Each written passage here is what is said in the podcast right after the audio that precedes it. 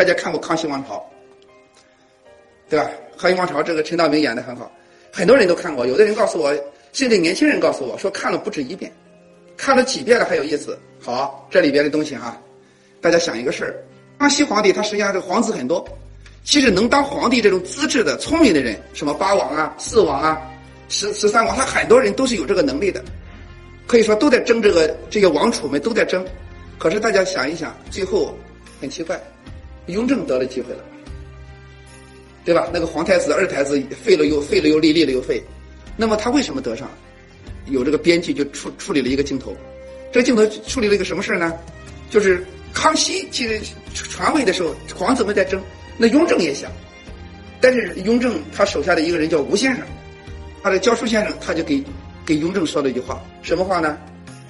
大家都想得这个王位，可是你听他说：“父为不争，天下莫能与之争。”这话不知道你们记得没有？这个话是谁的话呢？是《道德经》的话。实际上，你真正读《道德经》啊，你还不见读得懂，愿意读。可是，它放在这个艺术情节里，它对文化的宣传作用，这个文艺工作对艺对这个哲学的宣传，对非常深刻的经典的宣传。注意，这句话用在这里，吴先生告诉殷人：“夫为不争，天下莫莫能与之争。”你再看，这个谁？雍正是非常聪明的，他听了以后马上懂得了，干嘛？从此以后啊。他在这个康熙面前没有任何要争那个储君的地，没有，干嘛？老实办差，老老实实把该做的做好，呃，让他去赈灾，把赈灾做好，让他去修黄河，把黄河修好，老老实实。注意，他恰恰以这个不争的姿势，老老实实把自己的该做的这个本分做好的时候，实际上康熙最后传位的时候，实际上是传给他，传给他这个话：“夫为不争，天下莫能与之争。”我们多少年轻人，我就在想，在为了得到一个机会的时候，非常急迫的，非常急功近利的，哎呀，带着一个心里边非常多强烈的愿望。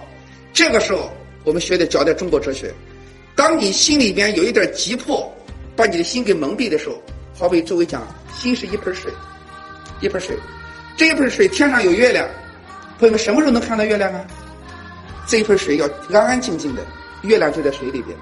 可是哪一天你这个水如果说一旦波动了，月亮就没有了。我给诸位说，这就是中国文化背后一个非常大的智慧，叫做有定才能生慧。所以我跟诸位说，非常急躁，遇到一点考验，马上情绪都波动。我给诸位讲，说实话啊，情绪波动的时候，就是办傻事、说错话、做蠢事的时候。说人这一辈子啊，但凡这个心这一盆水波动了，必说傻话、办蠢事。讲的这富为不争，不要那么急切的得到，急功近利。我们看中国社会风气，有些人实际上做事的时候，啥叫 no 做 no 呆啊？什么叫不做不死啊？折腾折腾，把自己都玩进去。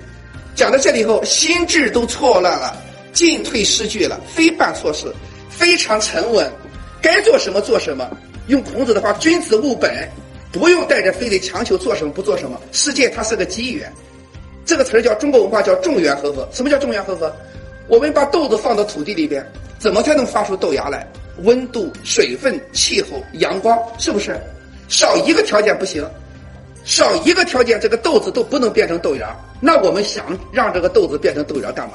急躁就是蠢，着急都是蠢。稳稳的创造条件，阳光、水分，各个条件都具备了，四个字：水到渠成，是不是智慧？其实这里边。雍正在这么做的时候，人家老老实实、众缘和合，不断的创造自己能够接这个位置的条件。实际上，表面上是没有争，其实人家一步一步创造条件。当众多条件都具备的时候，水到渠成的。夫为不争，天下莫能与之争。